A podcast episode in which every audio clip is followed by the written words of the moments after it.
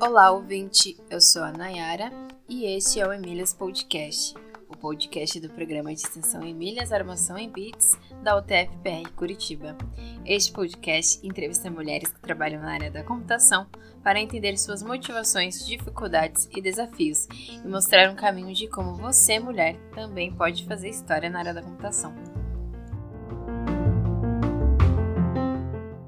Eu sou Adolfo Neto e neste episódio eu e a professora Maria Cláudia Emer conversamos com Melina Aderaldo, engenheira de software no Nubank. Ela nos contou sobre sua recente mudança para este cargo no Nubank, como ela se interessou pela área de computação, por que, que ela gosta de programar, qual foi a importância da língua inglesa na carreira dela, qual foi a importância da matemática na carreira dela e o que ela diria para meninas e mulheres que queiram seguir carreira na área de computação.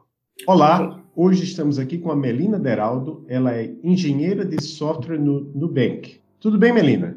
Tudo bem, Adolfo? Tudo bem, Maria Cláudia? Olá, Melina. Tudo bem? Tudo bem, Tudo bem Melina. Então, é, para começar a nossa conversa, nós queríamos saber a respeito da sua mudança, né? Mudança em relação ao, ao local de trabalho. É, a gente ficou sabendo que você fez uma mudança há pouco tempo. Você podia contar para a gente um pouco como que foi? Sim, claro. Uh, eu fiz uma mudança. Eu trabalhava antigamente no Ebanks, que ficava localizado aqui em Curitiba, e eu comecei um processo para começar a trabalhar remoto e por dois motivos. É, tanto uma motivação assim de carreira mesmo, uma oportunidade, um formato de trabalho diferente que o Nubank proporciona, e o trabalho remoto mais por qualidade de vida, assim, tá perto da minha cidade, a da minha família e ao mesmo tempo conseguindo atingir outras necessidades que eu tinha na minha carreira. Ah, muito bem. Você foi minha aluna em 2009, lá no a primeira turma do bacharelado em sistemas de informação da UTFPR. Isso eu, mesmo. E eu, a minha curiosidade é saber como é que você se interessou pela área de computação, como é que você chegou um momento e disse, ah, vou fazer sistemas de informação justamente na UTFPR, justamente na primeira turma, era um curso ainda, hoje já é um curso reconhecido, graças a ótimos alunos como você, a gente já é cinco estrelas no Guia do Estudante, mas como é que você se interessou pela área da computação? Ah, essa pergunta é bem legal, porque eu comecei, eu não entendia nada de programação, muito menos de computação. E eu, minha primeira faculdade foi engenharia de alimentos, que foi lá que eu tive a minha primeira aula de programação, e eu gostei muito. E desde que eu tive aquele, aquela disciplina de programação, eu decidi que eu queria ser programadora, queria desenvolver, eu achava muito legal aquilo. E aí eu decidi desistir da minha faculdade é, anterior, né, engenharia de alimentos, para poder começar o curso de em volta de computação. Aí na engenharia da computação eu não me identifiquei muito e quando abri o curso, uh, assim, é, esse momento assim de transição minha estava bem no momento que estava abrindo o curso de sistema de informação. E aí eu apliquei para sistema de informação, que era algo mais voltado para negócios, e também tinha uma pegada de programação, que daí eu me identifiquei melhor. Mas você, além do sistema de informação, eu vi que você fez também uma pós lá na PUC do Rio Grande do Sul. O que é que é? Um MBA, uma especialização? É uma especialização voltada para pessoas, voltada para gerenciamento de pessoas, porque hoje eu atuo, eu me coloco sempre como engenheiro de software, para mim é a minha base, assim, a parte de desenvolvimento, entregar o software de ponta a ponta, mas hoje eu também atuo cuidando de times, e é o que eu estou indo fazer também no Nubank, e é o que eu estava fazendo no Ebanks, que é olhar para a carreira das pessoas, entender como que aquele time pode ser mais produtivo, ele pode ser mais eficaz, mas sempre colocando as pessoas em primeiro lugar. Então, entregando produtos que sejam construídos seja construído por pessoas que estão felizes, assim, performando também na carreira delas. Então, por isso que eu estou fazendo a pós, que é muito em gestão de pessoas e liderança. Então, fazendo um gancho aí com uma outra questão, né? Eu quero saber como é o seu dia a dia. É mais conversando com pessoas? É, hoje você tá, está em home office, né? Então é diante do computador, conversando com pessoas. Como que você tem a sua organização diária e como é a sua disciplina? Legal. É, como eu recém comecei no Nubank, eu estou passando, passando pelo processo de onboarding, que é um pouquinho mais longo, como eles usam uma tecnologia que é Uh, é difícil de ter outras pessoas no mercado utilizando, né, a questão de linguagem, todas as tecnologias que eles estão usando.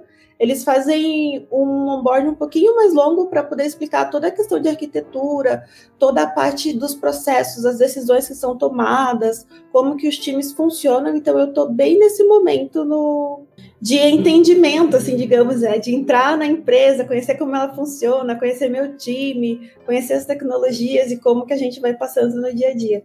E aí tá sendo bem bacana, assim, na verdade, porque tem sido um processo diferente. Normalmente o onboard, assim, que a gente também é um pouquinho mais curto, e esse tem sido bem mais longo, já para poder fazer as pessoas se sentirem mais familiares com o ambiente da empresa. E eu, eu me lembro que eu assisti recentemente uma live que eu, na época você ainda estava até no, no Ebanks, depois eu vou colocar o link para essa live, acho que é de uhum. mulheres, na, mulheres na tecnologia. Ah, sim. E lá você falava que a gente sempre pergunta para as mulheres aqui se elas gostam de programar. Até você, eu achei interessante que lá você falou, você não só gosta de programar, você gosta de codar, né? Ah, sim, é. Explica um pouco para a gente o que é codar, o que é programar e por que, que você gosta tanto assim de, de codar. Então, eu acho que eu gosto. Codar é muito mais essa, esse ato de você escrever código que resolva problemas, assim. E essa foi a minha primeira paixão. Tipo, eu estava lá fazendo engenharia e a gente tinha eu lembro que a gente tinha, como era engenharia de alimentos, a gente tinha muitos cálculos em relação à escala de produção. Então, a gente tinha muito exercício de programação relacionados com isso, assim. E foi muito a minha primeira paixão, assim. Então, eu gosto também de estar... Tá, eu estou sempre muito presente com essa parte de desenvolver enquanto eu realizo outras atividades. É um lado que eu gosto muito de estar tá mantendo, mantendo nativa, assim. Sim, eu gosto de codar. Eu, é uma coisa legal, tipo, eu gosto de aprender linguagens novas, gosto de aprender conceitos novos, gosto que alguém me explique alguma novidade, ou talvez, sei lá, o novo framework de JS que saiu, embora eu não goste muito de JavaScript. Mas, assim, é, é legal, sabe, saber, antenado, entender como que isso funciona, assim, aquele quesinho de curiosidade, é bem bacana. Eu, eu conheci, quer dizer, eu ouvi falar pela primeira vez do, do Nubank quando eu estava lá nos Estados Unidos, passando meu ano sabático em 2014, 2015. Fui numa conferência de Clojure, e eu acho que três funcionários do Nubank foram lá, eu acho que até um, o, o, atual CTO, não sei se ainda é CTO, mas enfim, o fato é que é, o Nubank ficou conhecido internacionalmente na comunidade Clojure. Você programa em Clojure? Você gosta em Clojure? Você você tem experiência com essa linguagem? Eu estou iniciando, na verdade eu estou aprendendo, é, é, funcional, é Lisp embaixo, então já é algo que você consegue entender por si só, mas é assim, está sendo a minha primeira experiência com Clojure. Certo, é. Maria Cláudia? Certo. É, eu sei que você fez várias viagens já, né? Então, a sua trajetória depois da formação, na graduação, é, já passou por alguns países. Então, o que você diria sobre a língua inglesa né, no seu dia a dia? É super necessária? O que, que você diria para os jovens hoje que estão fazendo graduação numa área de computação? O quanto é importante que eles já comecem a se habituar com a língua inglesa antes de entrar realmente na, no mercado de trabalho? Uhum acho que depende, varia bastante de empresa para empresa. Tem empresas que super usam e tem empresas que não usam. Assim, o que eu acho que é mais importante para nossa formação é sim tá começar a leitura, principalmente porque a maioria dos materiais eles acabam surgindo primeiro em inglês. Mas assim, eu diria para a pessoa não se assustar, que fosse muito mais tipo, ah, é esse material, usa o Google Translate, vai aprendendo aos pouquinhos. Tem vários cursos online hoje em dia e tem algumas plataformas que são free também para você poder ir se adequando. E a maioria das empresas hoje tem muito a questão do, da língua, né, dentro da, dentro da empresa, que é uma coisa super bacana. E outra coisa que eu percebi também, tipo, eu não falava inglês quando eu terminei a faculdade, mas que eu uhum. aprendi muito com a, com a vivência, sabe?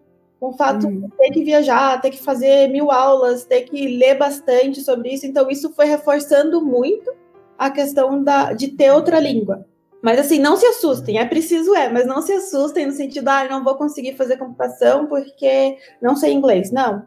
Vai começando junto com as aulas, durante a graduação, vai lendo material em inglês, vai escutando podcast, que vai ajudando bastante, assim. E com relação é a com relação à matemática, você você foi fazer o seu primeiro curso superior, né?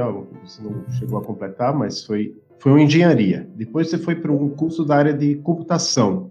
Você gostava de matemática no ensino médio? Você acha que até hoje a matemática é importante para você na sua profissão? Eu gostava sim de matemática. É, por isso que eu acabei indo muito para a área das exatas, mas eu vejo muitas pessoas assim deixando de vir para essa área, tendo conhecimentos incríveis, porque fala que torna a matemática como algo bloqueante. E aí eu vejo muito mais a matemática sim, ela te ajuda a construir um, um formato de pensar que auxilia muito no meu dia a dia, mas isso não deveria ser algo que bloqueasse as pessoas de entrar, sabe? Porque é questão de treino. Não é só questão de gostar, é questão de eu fiz um dia, eu fiz de novo, e aí eu fiz de novo, e você acaba pegando o jeitinho de, de utilizar todos aqueles cálculos e também entendendo mais ou menos como funciona, né? Porque como é super racional e é sempre a mesma regra, você acaba conseguindo entender o racional por trás de tudo aquilo e reaplicar. Hoje em dia no trabalho, é bom você entender o conceito e como que as coisas estão acontecendo para tomar algumas decisões, mas assim, dizer que eu fico fazendo cálculos é muito difícil. Mas você acaba utilizando o pensamento lógico que está por trás dessas, uh, dessas grandes funções ou de como as coisas são construídas para poder resolver os problemas. Mas eu acredito que hoje assim os grandes cálculos já são resolvidos por computadores. E nesse momento, assim, eu vejo que a gente precisa mais, a gente precisa do pensamento lógico, mas a gente precisa muito de pessoas com vivências diferentes para construir soluções pensando em diferentes tipos de pessoas. Então, cada um, assim, agregando um pouquinho, assim. Eu diria que a matemática não pode ser bloqueante. Perfeito. Tá certo. É, e com relação a ser mulher, como foi durante a bom, no período escolar também, né, no ensino médio, depois na graduação e quando você chegou às empresas, né? O que você sentiu? Enfrentou algum tipo de problema, né, por ser mulher? É, infelizmente a gente acaba sempre enfrentando porque, primeiro, que principalmente na nossa área somos minoria, então acaba sendo algo di diferente. Algumas vezes é por uma necessidade do, das pessoas acharem que, ah, mas ela é menina, não precisa dar tanto trabalho para ela, ou talvez, ah, você é mulher, você não vai conseguir. Então depende muito do lugar, mas uma dificuldade ou outra você sempre vai enfrentar. E o que eu fiz muito, assim, eu aprendi muito com as outras mulheres que já estavam na carreira, conversando muito com elas para poder entender o que era, porque muitas vezes você não não entendia o que estava acontecendo, você não ia imaginar assim que ah, é porque você é mulher. Mas conversando com as mulheres que já estavam na área, assim, percebendo que já são comportamentos padrões, a gente começa a discutir sobre isso, entender também como lidar sobre isso. Acho que foi um dos pontos principais. E hoje o que eu tento fazer bastante, assim, principalmente com os homens que estão à minha volta, é primeiro questionar em relação sua atitude está diferente porque eu sou mulher, se não, qual que é? Ou, tal, ou muitas vezes também levar conhecimento, assim, sabe? Porque tem muitas vezes que um comportamento, ele é até invisível, assim. As pessoas não estão nem percebendo que eles estão se comportando daquela forma comigo por causa de um estereótipo algo assim. Então eu tenho que levar também esse conhecimento e também outras formas de comportamento para melhorar o dia a dia de trabalho, assim. E é bom, sabe? É bom tanto para mim quanto para as pessoas que estão na minha volta que aprendem uma forma diferente. Uhum. Certo, você falou bastante do trabalho, né? E acho interessante o que você disse. E com relação à graduação, você sentiu também um pouco de é, preconceito? Ah, na graduação também. Primeiro porque quando a gente começou, o nosso curso era de muitas, muitas pessoas. Só que eram uhum. pouquíssimas mulheres. E mesmo assim já falavam, nossa, vocês são o curso de computação com mais mulheres, porque era um número de oito, acho. Quando a gente começou, mas as gurias acabam. Muitas pessoas também, mas acho que principalmente as mulheres acabam tendo uma evasão maior justamente por não ser aquele ambiente super confortável para gente, assim. O que acontece é que o questionamento para gente é maior. mesmo que de forma imperceptível, o questionamento para poder a gente validar uma resposta ou algo que a gente acredita sempre é maior. Isso vem desde a graduação, sabe? Desde a graduação, quando você está lá resolvendo um trabalho com teu colega e daí fala, ah, não, mas peraí, ou sei lá, quando você fez um código daí fala, ah, mas teu código não é tão bom e tal, e você nem sabe porque que o código não é bom, tá tão ruim ou tão igual com todo mundo ali da sala, mas o teu não é tão bom. Mas é, tudo isso, assim, vai acontecendo sim, e é um momento de muita descoberta, porque é uma área mais fechada. Assim. Então, foi um momento de descoberta, e até eu entender, assim, que, ah, é porque você é mulher. Eu lembro que foi, que muita coisa aconteceu quando surgiu o Emílias, Aí muitas. Uhum. que era tão normal aquele ambiente que eu achava que aquilo era normal. E aí, quando surgiu Emílias, e aí veio vários questionamentos e eu comecei a pensar, nossa, mas não é que é verdade que isso acontece? E daí eu comecei a conversar com os guris e era tipo, ué, mas não acontece com você? Não, não. Aí eu tipo, ué, então tem algo errado aí. Então tem, tem bastante disso. E, e tendo meios de abrir os olhos assim das pessoas, principalmente que as meninas novas que estão entrando na área, é muito bom. Uhum.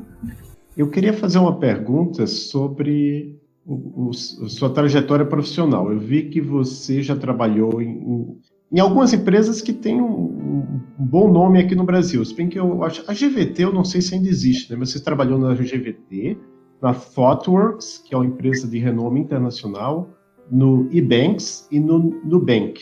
Por que, que você fez essa trajetória? O, o, o que é que faz hoje em dia o profissional da área da computação é, trocar de empresas assim é, é, é, o que? É uma busca por novos desafios? É uma, uma busca por mais é, estabilidade? O que é que, que, acontece? Que isso eu vejo em você e eu vejo em vários outros profissionais da, da área.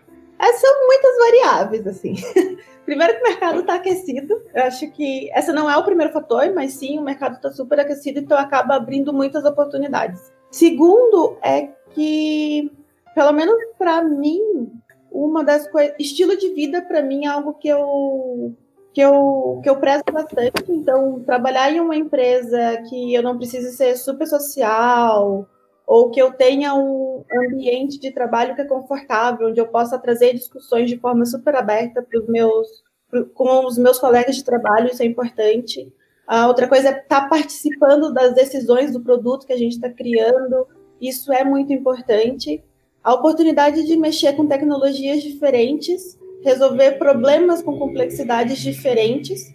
Isso, isso acaba sendo um fator também bem importante nessa decisão. E também uh, conceitos assim de, de como desenvolver software ou como desenvolver produtos, sabe? Os conceitos eles têm melhorado bastante cada vez que as empresas têm buscado também a colocar essas metodologias no dia a dia ajuda bastante, a gente acaba rotacionando. Muito bom. Uma outra pergunta que eu queria fazer, mais específica em relação ao, ao, ao seu trabalho, é com relação a práticas ágeis. Você fala lá no, no, no seu LinkedIn, a gente vai deixar o, o link depois lá na, na, descrição do episódio. Ah, porque ah, sobre a importância das práticas ágeis. E, se não me engano, acho que você não teve uma disciplina de métodos ágeis na graduação. Mas mesmo assim, você, não sei se já em estágio ou empresas, você foi apresentada a métodos ágeis, a práticas ágeis, e gostou e defende isso. Como, como é que é a. Qual é a importância da agilidade de todos esses conceitos relacionados a métodos ágeis para você hoje em dia? Bom, para mim é o ponto de partida, porque uh, eu fiz estágio numa empresa chamada Voxel há muito tempo atrás, e lá que eu fui apresentado assim para vários conceitos da agilidade, como assim, os principais que eu aprendi lá, ainda não tinha nem noção, assim, do ágil como um todo, mas era fazer stand-up, tipo, que é aquela reunião rapidinha no começo do dia, para todo mundo se alinhar, fazer testes, testes unitários, código limpo. Então, ali, no meu momento de estágio, foi super, uh, como eu posso dizer, abriu meus olhos, assim. E depois eu fui para a ThoughtWorks, que é, assim, aquela empresa que super prega isso e além de pregar, a gente também atua dessa forma, atuava, né? É que foi foi bastante tempo, então eu acabo sempre tomando lugar como o meu. É, a gente sempre atuava assim nos nossos projetos, levando essas práticas por causa das vantagens. Uma das vantagens principais uh, é é, é a forma de você poder falhar rápido. Então, você aprender que falhando você aprende, você vai construir de uma forma melhor e te dá a possibilidade também de falhar rápido. Se eu falhar rápido, eu aprendo rápido e entrego rápido. Muito mais nesse sentido, assim. O, o conceito do ágil ele vem muito com isso, assim, de você pensar naquilo que realmente precisa ser feito, ao invés de entregar muita coisa, mas não entregar aquilo que o teu usuário precisa. É construir times que realmente estão focados em entregar um produto que vá realizar as, que vá realizar as necessidades dos nossos usuários. Então, é tudo acaba encaixando muito e é, é por isso que eu acabo gostando muito, porque ele te traz um sentido do porquê que você está fazendo aquilo. Não fica só, mas, ah, tô aqui digitando código, ah, tô aqui construindo a documentação, mas você começa a ver sentido e você também traz aquela questão da entregabilidade, né? Que é, ah, eu fiz um pouco hoje, eu já consigo ver meu usuário usando, já vi que aquilo fez sentido, então eu já posso colocar uma funcionalidade nova, porque ele estava usando, mas ele não gostou tanto. Então seria legal se a gente mudasse um pouco. É, é muito por isso, assim, o ágil ele traz dinamismo assim para o dia a dia. E é disso que eu gosto. Maravilha. É, Maria Cláudia, você tem mais alguma pergunta específica? Certo. É, eu queria saber também do contato com o cliente. Você teve esse contato em, em algum outro momento? Agora você terá? Como é esse contato? Massa, essa pergunta é bem legal, porque aí tem dois setores, né? Eu trabalhei bastante tempo no, no B2B, no B2B, no B2B, que é muita questão do da empresa para empresa. Então eu tinha muito contato com o meu cliente e com quem estava usando, porque era as pessoas da empresa que estavam utilizando aquele produto, aquele serviço que eu estava construindo. Então eu trabalhei muito tempo nesse formato. E faz um ano e pouco, né, desde que eu mudei para Banks, que eu comecei a olhar um pouquinho mais para o usuário final, que é aquele usuário que realmente está usando o produto ou o serviço que a empresa está entregando. E isso é muito fantástico, porque você pode, você pensa assim, ah, essa pessoa na rua, ela pode estar usando meu produto, ou eu estou facilitando a vida de alguém, a forma com que alguém está fazendo compras, ou como que essa pessoa está tendo os seus novos serviços. Então isso é muito legal, é super fascinante, porque tipo a minha mãe pode usar o meu produto agora. Então é muito legal. Daí você pega assim, mãe, usa aqui, vê como é que é. Ah, eu não consigo isso, e aquilo, daí ela você já consegue ter um feedback de experiência, talvez, para aquele, aquele nicho de, de usuários que talvez a gente não tenha olhado da melhor forma. É muito bacana, assim, essa, essa resposta mais rápida do usuário final. Muito legal. E eu sei que você até comentou, né, que você participou do, do grupo Emílias, é, que eu acho que como foi o início, você participou ativamente também, né? Junto com as outras meninas na época que estavam lá na, na universidade. É, e hoje, você participa de algum grupo de mulheres na computação? Você tem essa vivência? Tenho, não tenho assim um grupo específico fechado. Uh, eu acabo participando em várias comunidades de mulheres desenvolvedoras sempre relacionado a algum tipo de linguagem que eu tenho mais familiaridade. Eu tenho também contato bastante com. Muito no dia a dia, assim, sabe? Eu gosto de. É uma coisa bem legal. Pelo menos eu gosto, eu acho legal. É, de fazer essas boas-vindas e conversar com as mulheres da minha área, para poder entender, também sentir como é que está o ambiente, entender o que, que a gente pode fazer para aquele ambiente melhorar. É algo que eu gosto bastante, assim. E tem. E tem me ajudado também. E elas contam algumas experiências assim interessantes também desse, desse dia a dia como mulher nas empresas. Você lembra de algum de algo que seja assim que te chamou a atenção? Bom, a gente sempre tem experiências para poder trocar e a gente acaba trocando muita experiência em relação à carreira. E a gente uhum. ou formas de ou por exemplo formas de lidar com determinadas situações. Por exemplo, ah, eu não estou sendo escutada é, com o meu time, como que eu converso, ou talvez o meu superior não está me dando a chance que eu gostaria, como que a gente faz para poder alinhar. E muitas vezes eu já fui a pessoa que levei essas, essas dificuldades, e algumas vezes eu fui a pessoa que escutei também.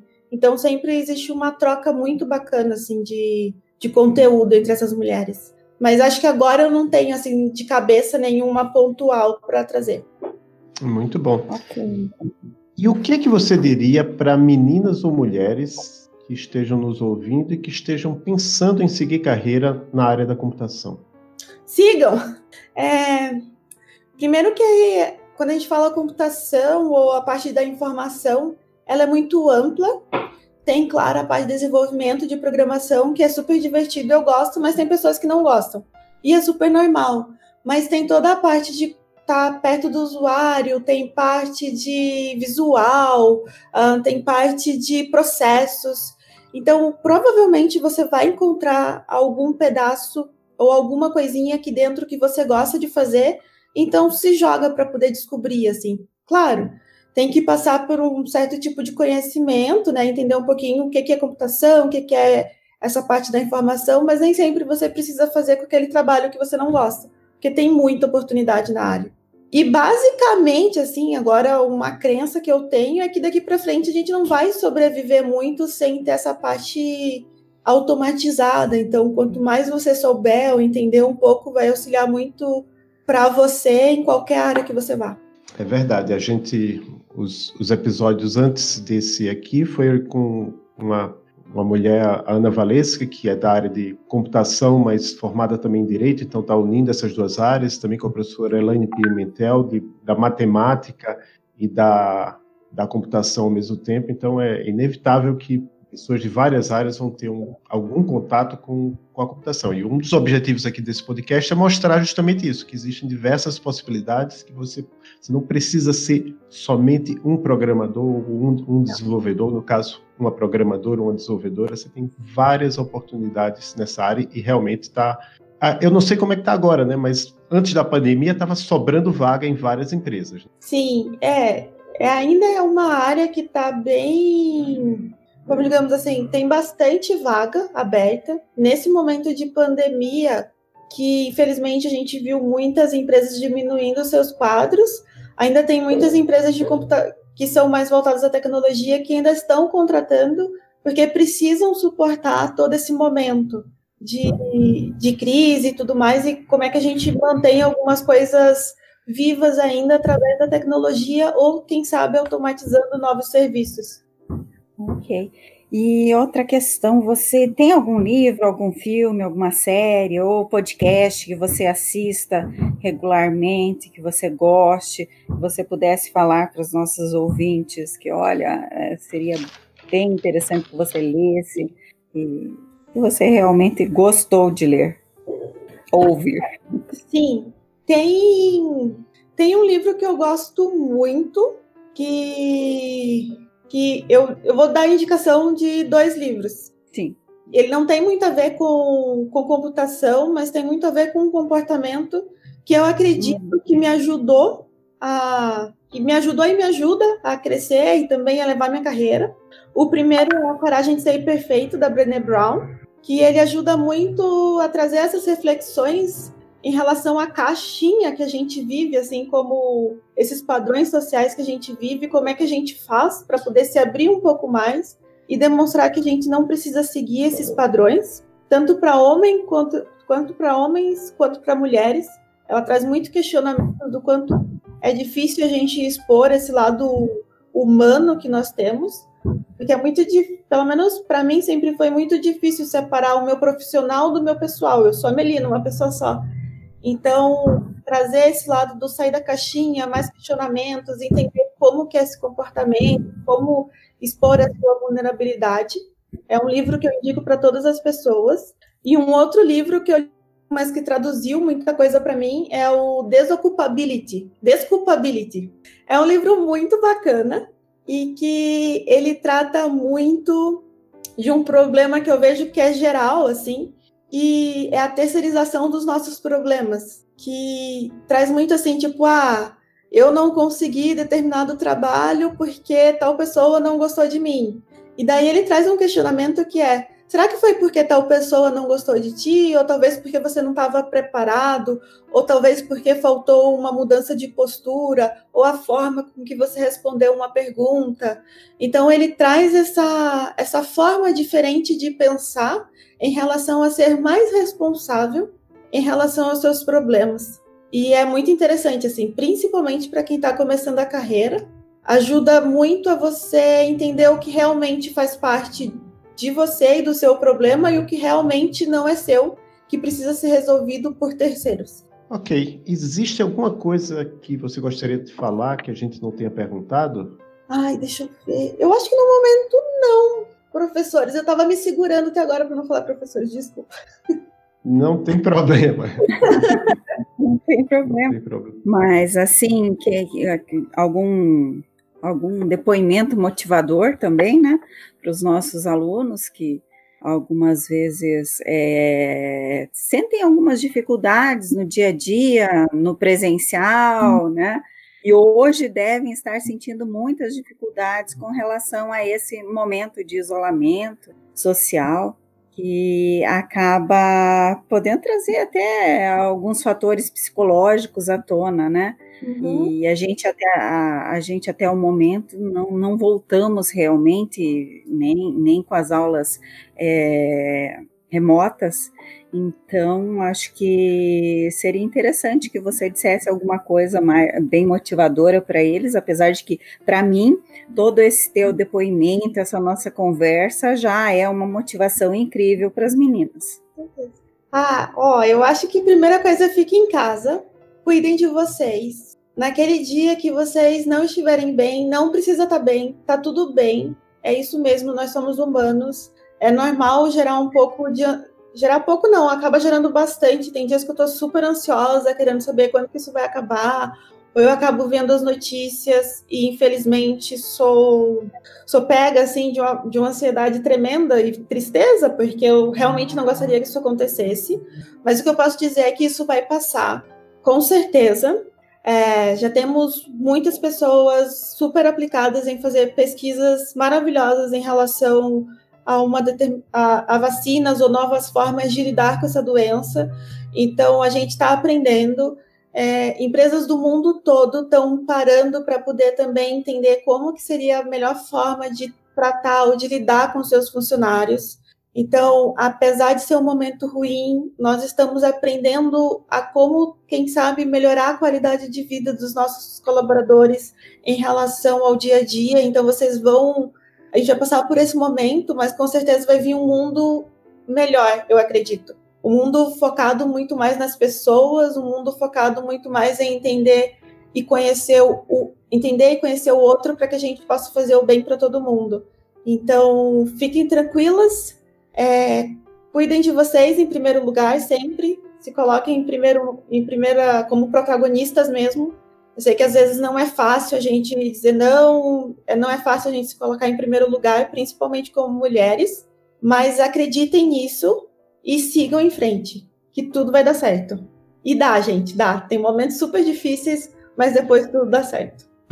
Eu vou deixar na descrição do episódio o seu LinkedIn. Você está em alguma outra rede social que você possa divulgar? Gente, eu tô no Twitter, tá como Melderaldo também. E fiquem à vontade, eu tô sempre compartilhando algumas coisinhas legais também que eu acabo vendo no dia a dia. Eu acho que é uma rede bem bacana. Maravilha. Para terminar, você quer agradecer, mandar algum abraço para alguém? Ai, gente, quero agradecer, mandar um beijo, um abraço para minha mãe, para minha tia, que vão escutar, com certeza. E. Bom, sim. Ai, é isso. Muito obrigada também a vocês por terem me convidado. Eu acredito que esse tipo de conversa sempre é importante, tanto para motivar alguém, quanto para poder também aumentar as nossas redes. Então, Guria, se quiserem me adicionar no LinkedIn, fiquem à vontade. É, eu super aceito, converso, troco ideia, marco reunião. Tem gente que gosta de fazer mentoria, assim, é, dentro do possível a gente acaba fazendo.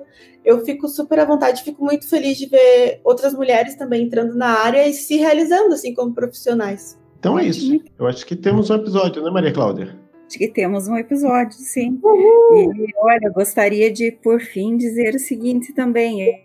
Eu, eu, fico muito, muito feliz, sabe, Melina, de ter visto a tua trajetória, né, na graduação e ter participado mesmo que à distância, vendo todo, todas essas mudanças que aconteceram na sua vida e, e hoje ver a sua maturidade, a forma sensível como você está falando de todos esses assuntos, né, que são muito importantes nesse momento. Ai, obrigada. Então, parabéns.